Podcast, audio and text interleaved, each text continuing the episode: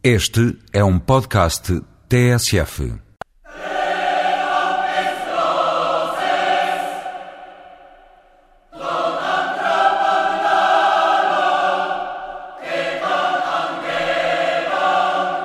No espaço de apenas uma semana, Luís Amado, ministro dos Negócios Estrangeiros, utilizou exatamente a mesma expressão quando foi confrontado com a realização da Cimeira União Europeia-África durante a presidência portuguesa que começa em julho. Existem obstáculos e dificuldades, mas continuamos a acreditar que a cimeira é possível. A primeira vez foi em Bruxelas, a segunda em Lisboa. Esta semana, os 27 renovaram as sanções que impedem a entrada de dirigentes do Zimbábue na União Europeia, o que tem estado na origem da sempre adiada cimeira UE África. Em declarações à TSF, Luís Amado diz que ainda não chegou a hora de falar de um eventual convite a Robert Mugabe. Nós estivemos a acompanhar a posição comum que foi aprovada. A posição comum foi aprovada com o apoio do governo português. Mas esse regime especial não foi criado para permitir isso? Não, o regime já existia. A posição comum é exatamente a mesma que existia. Mas o convite vai ser feito a Roberto Mugabe ou não?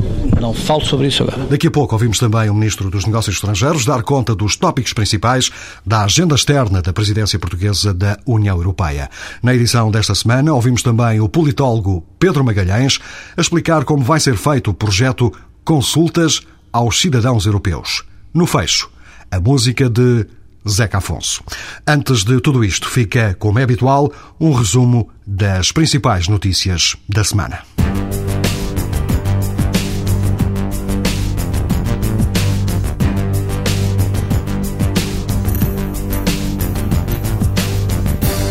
A instalação de escudos antimísseis na Polónia e na República Checa está a provocar divisões nos países da União Europeia.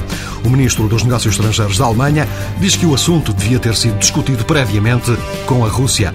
Numa entrevista a um jornal alemão, Franco Walter Steinmeier disse que, devido à proximidade com a Rússia, a instalação dos escudos devia ter sido comunicada e negociada com Moscovo. Já o embaixador da República Checa na NATO diz que os escudos não devem ser instalados antes de uma discussão no interior da Aliança Atlântica. Em resposta a estas críticas, os Estados Unidos vêm garantir que Moscovo foi informado sobre todo o processo de instalação de escudos antimísseis norte-americanos nos territórios da Polónia e da República Checa.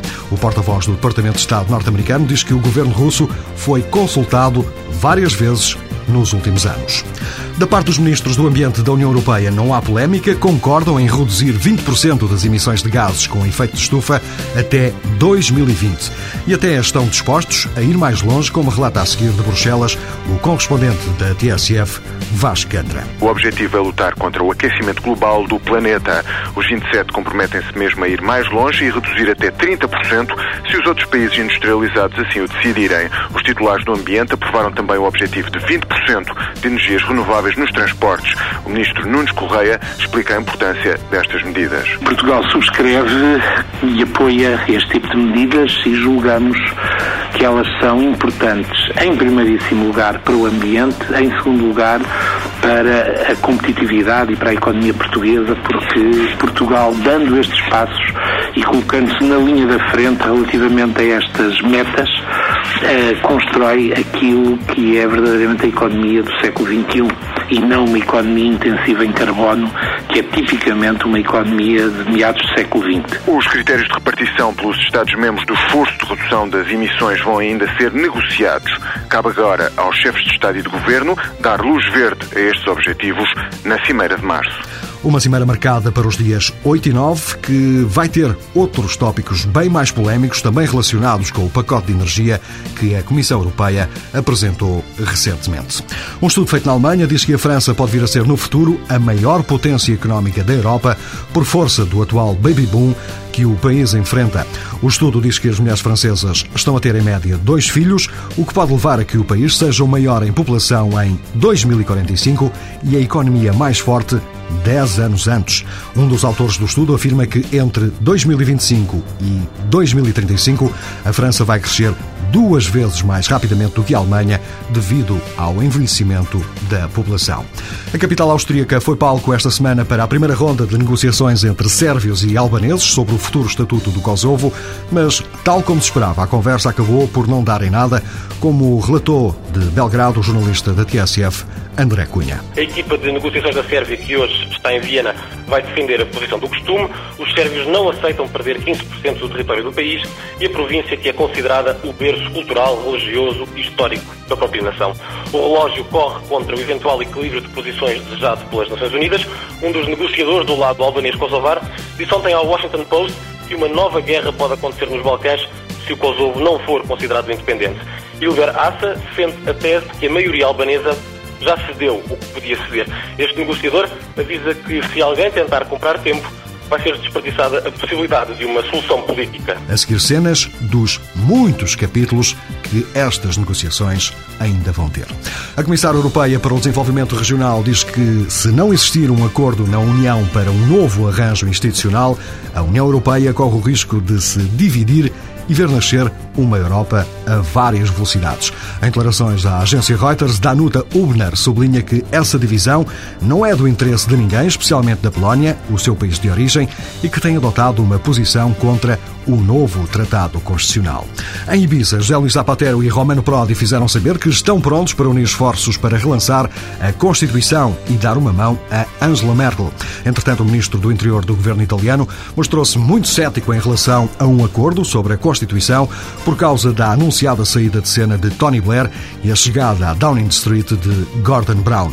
Giuliano Amato diz recear que Blair não tenha espaço para comprometer o seu país numa solução quando participar naquela que deve ser a sua última Cimeira Europeia, ou seja, em junho, a fechar a presidência alemã. Para este tipo de contas, também conta, e muito, o que acontecer nas eleições presidenciais de abril e maio em França. Depois de um período negro, Ségolène Royal parece ter recuperado algum terreno nas sondagens a Nicolas Sarkozy, a seguir à participação televisiva de segunda-feira à noite, onde respondeu em direto às perguntas dos espectadores. A presença da candidata socialista teve mais audiência do que a presença de Sarkozy no mesmo programa e a generalidade dos observadores franceses não hesitam em dar uma nota positiva ao desempenho de Ségolène.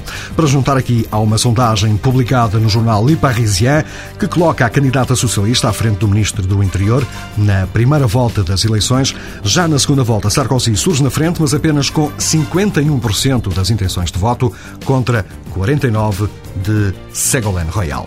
Aos poucos vão surgindo ideias e sugestões para aquilo que vai ser a Declaração de Berlim, uma declaração que vai ser assinada no dia 25 de março, na capital alemã, pelos líderes dos 27 e que pretende marcar os 50 anos do Tratado de Roma.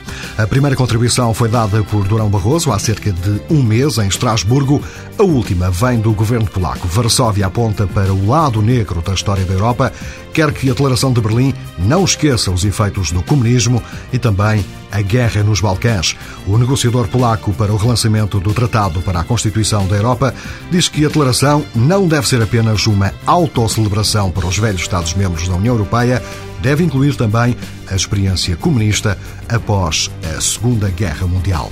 A Itália está de novo mergulhada numa crise política depois do Senado ter chumbado os planos do governo para expandir uma base militar norte-americana no norte do país e também a manutenção dos soldados italianos no Afeganistão.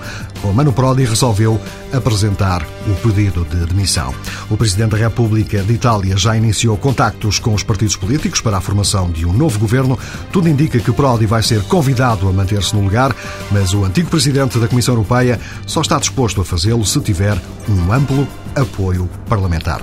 A capital alemã foi palco para mais uma reunião do chamado Quarteto para o Médio Oriente, a União Europeia, a ONU, a Rússia e os Estados Unidos. Um encontro que serviu apenas para agendar uma nova reunião, mas desta vez no Médio Oriente. De resto, o próprio ministro dos Negócios Estrangeiros alemão diz que não tem grandes esperanças no entendimento entre israelitas e palestinianos, como revela José Belchior, correspondente da TSF na Alemanha. O encontro em Berlim decorreu num momento pouco favorável, uma vez que a situação no Médio Oriente está mais complicada do que nunca, devido também ao Irão e Iraque.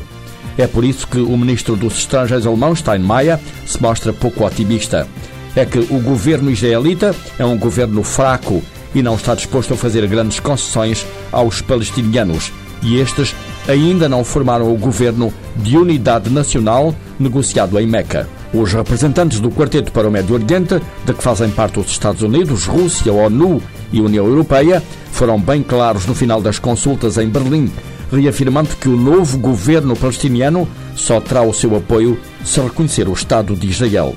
E o vice-primeiro-ministro israelita, Shimon Peres, disse numa entrevista à revista Focus que Tel Aviv só entra em negociações com o futuro governo palestiniano se este reconhecer o Estado de Israel.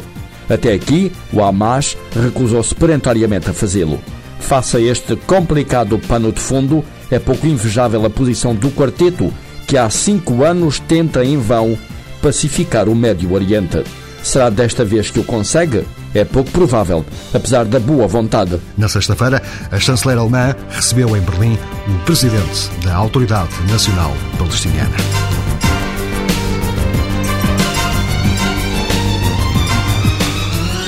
Noite de quinta-feira, dia 22, Grêmio Literário em Lisboa. Luís Amado, Ministro dos Negócios Estrangeiros, foi convidado pelo Clube do Chiado para fazer uma intervenção, depois do jantar, sobre a agenda externa da presidência portuguesa da União Europeia. Numa primeira fase, foram 40 minutos de improviso sobre quatro tópicos enumerados logo no arranque. Primeiro, a renovação da agenda transatlântica, da relação transatlântica. O segundo aspecto, o segundo vetor, a consolidação do processo de estabilização da fronteira leste, onde há ainda um trabalho a fazer, embora acho que essa agenda no essencial está realizada, há um trabalho a fazer aí.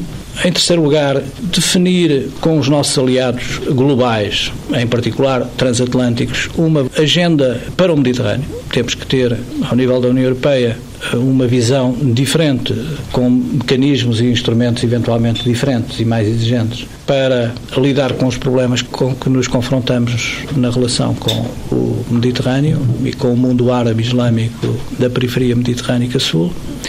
E temos, eh, em quarto lugar, como vetor essencial, um esforço a fazer no sentido de colocar de novo a Europa no centro do sistema internacional. Novo eurocentrismo que devolva à Europa um lugar de, e um papel de equilíbrio no sistema internacional. Sobre a África, mais concretamente sobre a Cimeira União Europeia-África, que deve acontecer durante a presidência portuguesa, nem uma palavra de Luís Amado. Curiosamente, assim que terminou a intervenção inicial, a primeira pergunta da assistência foi um simples e África? Aqui, o Ministro dos Negócios Estrangeiros aproveitou para dizer que existem obstáculos e dificuldades para que a Cimeira aconteça, mas Portugal continua empenhado na sua realização. Uma das dificuldades a que o Ministro se refere passa pelo problema do Zimbábue. Os dirigentes do país estão impedidos de entrar na União Europeia, muito por força das pressões britânicas.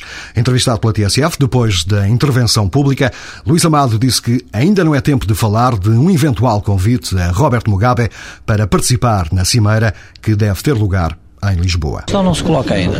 Nós estivemos a acompanhar a posição comum que foi aprovada. A posição comum foi aprovada com o apoio do governo português.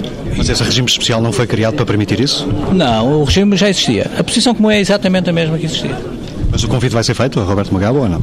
Não falo sobre isso agora. Na recente cimeira franco-africana, Jacques Chirac não convidou Roberto Mugabe, o que levou países como Angola, Botsuana e África do Sul a abdicarem da viagem até Paris. De resto, Luís Amado disse que a presidência portuguesa vai dar muita atenção ao Kosovo. O Kosovo estará seguramente no centro das nossas preocupações, como já está no centro das preocupações da presidência alemã, da mesma forma que a relação com a Sérvia, que é determinante para este processo de pacificação, e a integração dos outros Estados balcânicos no processo europeu, aos quais se gerou uma enorme expectativa ao longo dos últimos anos, são processos que são extremamente difíceis, de complexidade considerável e que estão na ordem do dia, estarão seguramente no centro das nossas preocupações ao longo dos próximos meses. A presidência portuguesa da União Europeia vai ter também uma cimeira com a Rússia.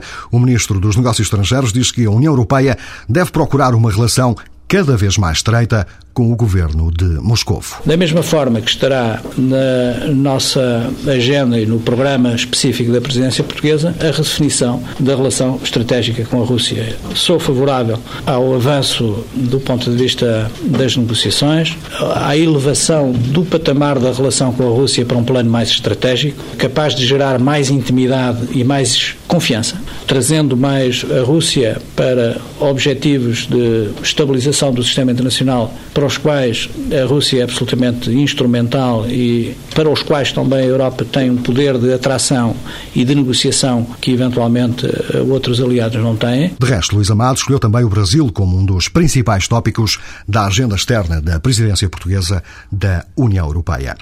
Esta semana em Lisboa foi apresentada uma nova forma de tentar perceber o que pensam os europeus e o que querem os europeus da União Europeia. Chama-se Consulta aos Cidadãos Europeus e tem como pergunta principal como gostaria que a Europa fosse em 2020.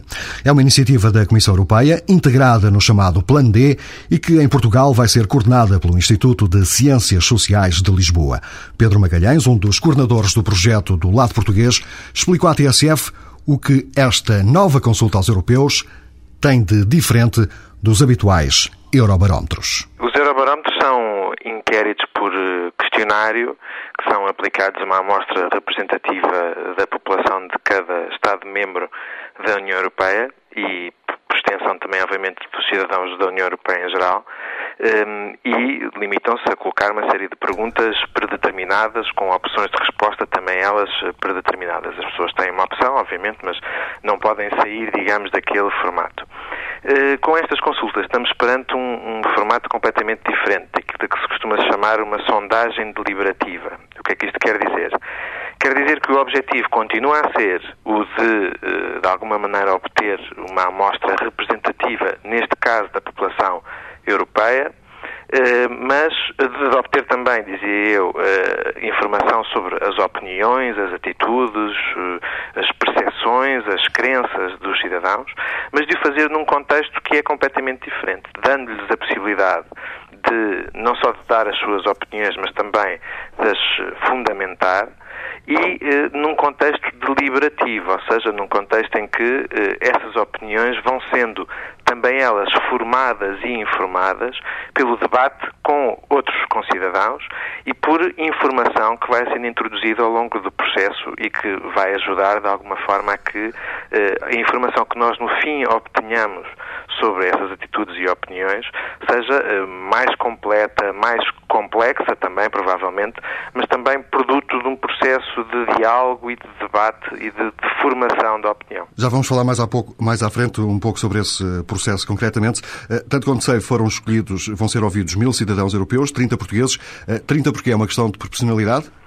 Não, neste caso, o que se passa é que 30 é uma escolha que visa chegar a alguns compromissos. Por um lado, não podíamos ter um número muito, muito reduzido, porque senão nem sequer conseguiríamos fazer refletir nesse conjunto de pessoas, eh, digamos, alguns critérios que nós nos importa captar de diversidade da população, em particular eh, do género, do, da idade e do grau de instrução e da região, por exemplo.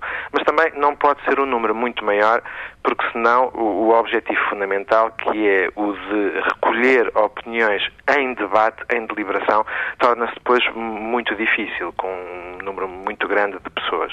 E, e, o que se pensou também foi que, conseguindo este número mínimo de 30, que é um número, enfim, um pouco arbitrário, mas que resulta de experiências que foram sendo feitas, em particular nos Estados Unidos, no, nesta área das sondagens deliberativas, eh, no fim conseguimos também, somando, digamos, os vários eh, participantes nos vários debates europeus, conseguimos ter também um, um, uma amostra com alguma representatividade de toda a população da União Europeia. E os 30 portugueses vão responder exatamente às mesmas perguntas dos restantes países ou, ou foi definido perguntas diferentes para países diferentes? Bem, eh, cada, em todos os países e fruto de um, de, um, de um momento anterior que se passou em setembro em Bruxelas, também com cidadãos, digamos, comuns, recrutados de todos os países, mas nesse caso oito de cada país, foram definidos três grandes temas. Os três temas que, para todas estas pessoas, uh, pareceram os mais importantes. Houve outros que surgiram, mas estes três foram os mais importantes. Ambiente e energia, família e políticas sociais e fronteiras e imigração. Foram os três temas nos quais estes, os 200 participantes do, digamos, do, do debate inicial convergiram. Agora, em todos estes 27 países, eh, agora membros da União Europeia, estes três temas vão ser discutidos. Há aspectos que são comuns a todos os países e outros que são inevitavelmente diferentes. O que é comum é, digamos, o formato do debate, nos vários países isto funciona um pouco como um mini parlamento, haverá uma sessão plenária, digamos, em que, ou várias sessões plenárias em que estão presentes os 30, mas depois haverá trabalho em comissão, por assim dizer, em grupos de 10 que irão eh, debater cada um destes eh, três temas, eh, e isso é comum a todos os países. Agora, o que também sucede é que depois o desenrolar do debate, as questões que vão surgindo, não podem ser predeterminadas, elas dependem em, em parte da função dos peritos que vamos convidar, que são pessoas especializadas em cada uma destas áreas e cuja função é dar informação, mas também suscitar debate, mas depende fundamentalmente do caminho que uh, a discussão seguir. E isso depende não tanto de quem está a organizar eh, este evento, mas dos próprios participantes. Esta consulta pública em Portugal vai ser feita nos dias 10 e 11 de março, ao mesmo tempo da Dinamarca, Grécia, Polónia, Holanda, Luxemburgo e França. Tanto quanto, quanto percebi, estas 30 pessoas vão estar reunidas durante dois dias numa espécie de sala e depois confrontadas com os peritos. É mais ou menos assim que vai funcionar? Uh, o que se passa é que vão estar, de facto, dois dias, mas uh, nas salas onde estão a debater estes temas, os peritos estão lá dentro. Estão lá um perito para cada área, é a professora Luísa Schmidt no tema do ambiente, é o professor Jorge Malheiros no tema das fronteiras e imigração e a professora Sofia Abuin nas políticas sociais e família. Os peritos estão presentes em cada uma desta, das comissões, digamos, quer na sessão plenária, quer nas várias comissões, e a sua função é chamar a atenção dos participantes para dilemas, debates, opções que se colocam, quer da governação a nível nacional em cada um destes temas, quer do papel que a União Europeia pode ter sobre estes temas. E é, no fundo, suscitar esse debate. Tem uma segunda função também, que é o de, à medida que o debate prossegue, muitas vezes uh, os participantes não sabem uh, alguns factos importantes. Eu recordo, em Bruxelas, eu estive presente na, na primeira fase em Bruxelas, onde se escolheram os temas. Uh, numa das mesas, por exemplo, os, os, cidadãos que lá estavam, de vários países, e, fundo, a conversarem entre si com a ajuda de intérpretes, não sabiam bem como funcionava Schengen. E estava lá alguém que lhe explicou exatamente o que era Schengen. E, portanto, desse ponto de vista, também é a função dos peritos. Uh, e é assim que, que, vai funcionar, havendo depois, no final, uma, uma votação. Quando se perceber que as diferentes participantes têm, como é provável que suceda, diferentes opiniões sobre cada um destes temas, uh, irá haver uma votação, mas os relatórios que vão ser uh, enviados, digamos, para a coordenação central em Bruxelas, vão, por um lado, dar os resultados destas votações, mas também apresentar citações, coisas que os participantes tenham dito, que possam também, de alguma forma, restituir a diversidade das opiniões e, e, mais importante também, uma coisa que muitas vezes falha nas sondagens, não é apenas se as pessoas acham bem ou mal, ou acham isto ou aquilo, mas porquê que acham? E isso é muitas vezes algo que escapa nas sondagens como músico, nas sondagens deliberativas, digamos, eh, nos é possível captar. Se tudo correr como previsto, os resultados desta consulta a mil europeus devem chegar às mãos da Comissão em junho. Chegamos assim ao final de mais uma edição para o fecho, como é habitual, a música, hoje em português com Zeca Afonso. Boa tarde, até para a semana.